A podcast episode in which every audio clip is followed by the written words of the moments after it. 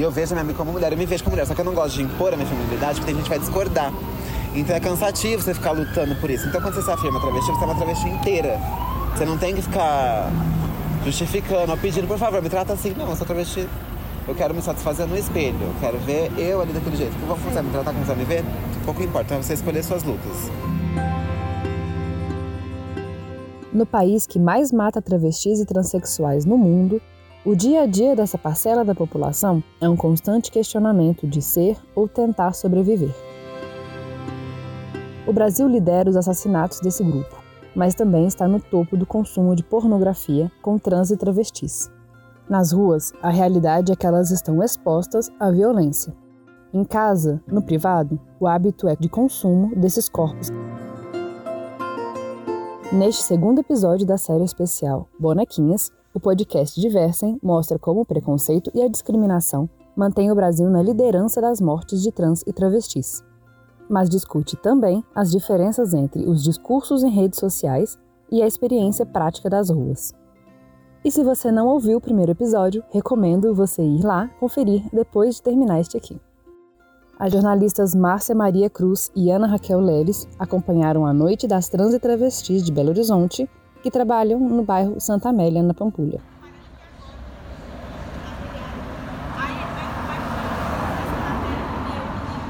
Trans e travestis que trabalham na rua sofrem constantemente agressões à identificação de gênero, uma realidade de violência mais fisicamente visível do que a vivida por mulheres trans, homens trans e travestis que atuam nas plataformas digitais como influenciadores ou ativistas.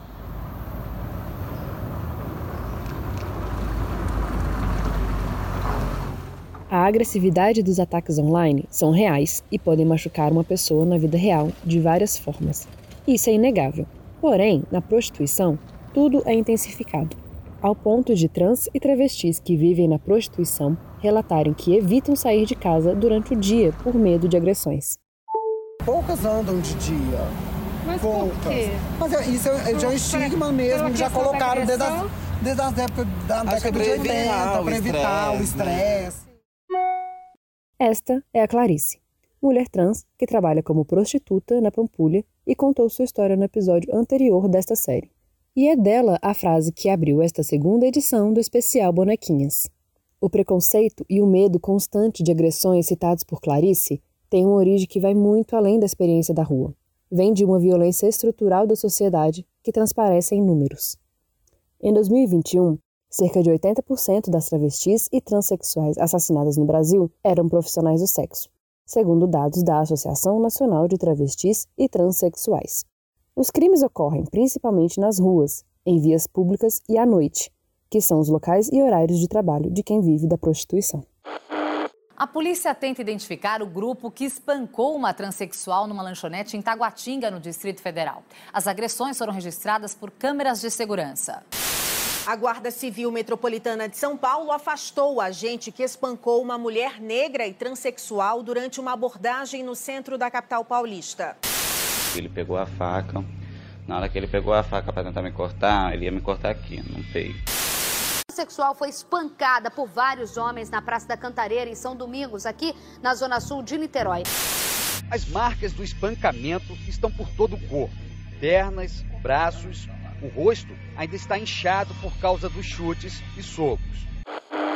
A cada 10 assassinatos de pessoas trans no mundo, 4 ocorrem no Brasil, segundo pesquisa do Transuspect versus Transfobia, um projeto que monitora dados globais desse tipo de violência. E, segundo a pesquisa da Associação Nacional de Travestis e Transsexuais, Minas Gerais foi o sexto estado que mais matou transexuais e travestis em 2021. São Paulo, Bahia, Ceará e Rio de Janeiro lideram este triste ranking.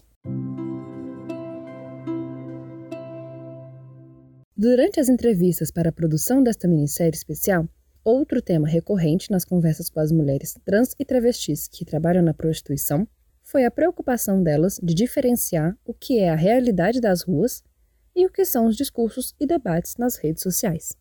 Mas é igual eu te falo, é a questão do conviver, de conviver e não conviver com aquele. Então por isso que eu falo, a vivência de uma travesti de rua prostituta é diferente de uma. De fortaleza. de fo- Tem é, os prós é, e os é, contras, mas se você contras. sobreviver, você vai ficar uma pessoa muito mais Eu forte. acho que quando elas são, elas são mais é, blogueiras, né? Hum. Elas não têm essa visão da maldade. Ela tem a- os haters. Então, aquelas pessoas que estão escondidas de É, trás. diferente. Elas nunca ganharam movada, É. elas nunca foram agredidas na rua por elas estarem no- aonde a própria sociedade as colocou. E mesmo assim, as pessoas têm o prazer de ir lá onde elas colocou, que é Que é afastado um do lugar- negócio, que é afastado do mundo deles, bem paralelos. Mas eles saem do mundo do, do, do conforto deles, vêm para esse mundo paralelo para agredir esses corpos que cagando para eles lá. Então, assim, o refúgio das meninas, hoje em dia eu posso falar que é o quê? É casa, poucas saem para shopping de dia. A própria origem do termo, que dá nome a esta série especial do podcast Diversem, revela um pouco dessas diferentes realidades apontadas pelas entrevistadas. A expressão bonequinhas é uma forma como as mulheres trans e travestis se referem a elas mesmas nas ruas. O termo tem relação com a aparência e remete às bonecas, pois elas estão sempre bem arrumadas e maquiadas. Nas redes sociais, porém, outra simbologia é mais recorrente, a da sereia. O ser mitológico representa a multiplicidade de expressões do corpo feminino. A mulher trans é socialmente apresentada a partir da construção de uma imagem feminina, mas não é definida pela genitália. Tanto que, no processo de transição, muitas podem optar pela cirurgia de redesignação sexual ou não. No Big Brother Brasil, por exemplo, a cantora Lina, conhecida pelo nome artístico Linda Quebrada, escolheu o emoji de uma sereia para representar sua torcida no reality. Sereia do asfalto, rainha do luar, entrega o seu corpo somente a quem possa carregar. E quando amar. Nas ruas, porém, as sereias têm um significado totalmente diferente. Sua origem surgiu a partir de um golpe aplicado em clientes, apelidado de bote da sereia. Uma prática condenada pelas mulheres trans e travestis de BH que vivem da prostituição na região do Santa Amélia. Lá, quem pratica roubos entra para uma lista de não recomendadas dentro de um fórum para clientes, como a gente contou no primeiro episódio da série. Mas quem se destaca pela qualidade do serviço recebe recomendações positivas e atrai nova clientela. Cliente que vinha porque me viu no fórum e falava, É. ah, Amanda, assim, assim, da Pampulha. Recomendação. Recomendação. É, dos outros. Aí esse de fora paga bem. Você vê como é que eles são tão, assim, tão. É um clã que eles têm. É. Entendeu? Porque se você rouba, ele chega lá no, no fórum e fala: vai. olha, saí com essa bonequinha, Ela roubou, pororô, a lista me roubou. negra, é. Eles vão lá no site, se você tiver foto no site, eles vão lá no site, pega a foto, É, joga lá fama. e fala de você. Esta é a Amandinha, com quem conversamos também no primeiro episódio e foi nossa guia pelas ruas do bairro Santa Amélia. Depois de mais de 20 anos de trabalho como prostituta na região, hoje ela atua como assessora da vereadora Duda Salabert, na Câmara Municipal de BH. Nas ruas do antigo endereço de trabalho, ela se tornou uma referência para as outras trans e travestis. Para Amandinha, ajudar quem trabalha nas ruas é um jeito de retribuir o que conseguiu na profissão. Eu falo, prostituição foi uma mãe pra mim. Tipo, não me deixou passar fome, passar dificuldade. Nunca. Me deu muitas coisas que um trabalho formal poderia me dar. Porém, até melhor, porque se eu trabalhasse formalmente, eu teria horário. Então não tem, podia tirar férias, não podia fazer nada. Então você trabalha autônomo pra você. Ainda ganha, sabe? Você começa, por mais que é uma coisa. Vamos romantizar a prostituição, né? Mas por mais que seja dura, são coisas que abram portas pra gente. A prostituição não é ilegal no Brasil, mas ainda é um assunto cercado de tabus e, por isso, carente de legislações. Apesar de não ter lei que considere a prostituição uma atividade trabalhista, a profissional do sexo está na Classificação Brasileira de Ocupações. Isso permite, por exemplo, acesso a benefícios do INSS, como auxílio-doença e aposentadoria. A profissional do sexo ela não está cometendo nenhum crime, pelo contrário, ela tem a- até uma certa proteção do Estado na medida em que a, a atividade profissional passa a ser reconhecida pelo Ministério do Trabalho, mas explorar né, a prostituição no Brasil continua sendo crime e aí gera os impactos da legislação penal em relação à pessoa que está explorando. Essa é a Bruna Andrade, advogada que coordena a startup Bicha da Justiça, a primeira organização criada no Brasil para representar a luta pelos direitos da comunidade LGBTI. Enquanto direitos e deveres da relação é, prestadora de serviço e cliente, né, são próprias de qualquer prestação de serviço autônoma, não tem nenhuma questão específica, né? manuten a manutenção recíproca do respeito, do cumprimento do que foi acordado, de manter aí a integridade física de ambos, de respeito mútuo é, e da, da profissional do sexo receber pelos serviços prestados, né? Porque ainda é uma questão que gera ah, muita controvérsia hoje, que ah, pode, né? E a gente percebe isso através dos noticiários. É, pode violar ali uh, os direitos da, da profissional, principalmente porque as pessoas ainda não acreditam que é, não tem que pagar, né? Por, por, por, por, causa desse imaginário coletivo, né? De que não é uma profissão regulamentada, de que não é uma profissão reconhecida e de que a prostituição seria algo ilícito, quando não o é.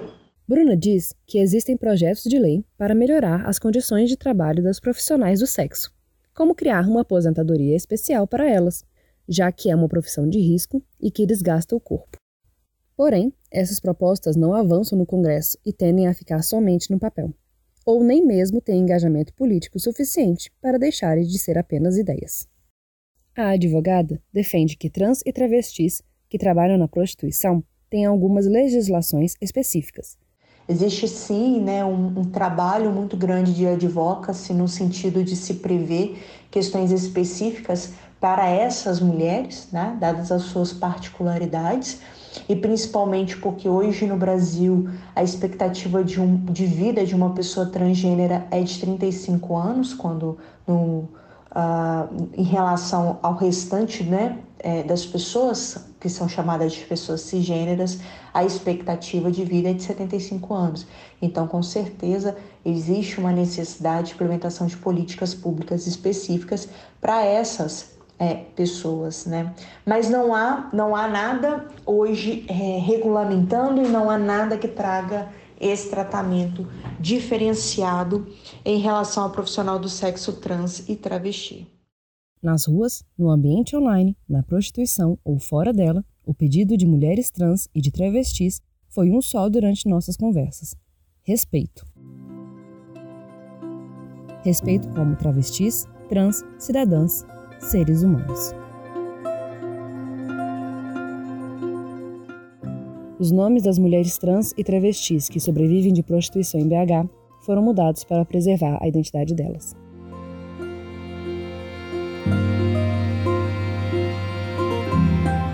Esta edição teve produção e reportagem de Márcia Maria Cruz e Ana Raquel Leles. A apresentação foi minha, Isabela Caixeta. O roteiro é da Ana Raquel Leles e do Rafael Alves, que coordena o podcast Diversem com a Márcia Maria Cruz e também fez a edição de áudio do especial Bonequinhas. A identidade visual da série é da Soraya Piva. Para este episódio, usamos áudios da Band News, SBT, TV Alterosa, TV Globo e Disney. Não deixe de conferir as reportagens da minissérie Bonequinhas no site do Estado de Minas e em nossas redes sociais.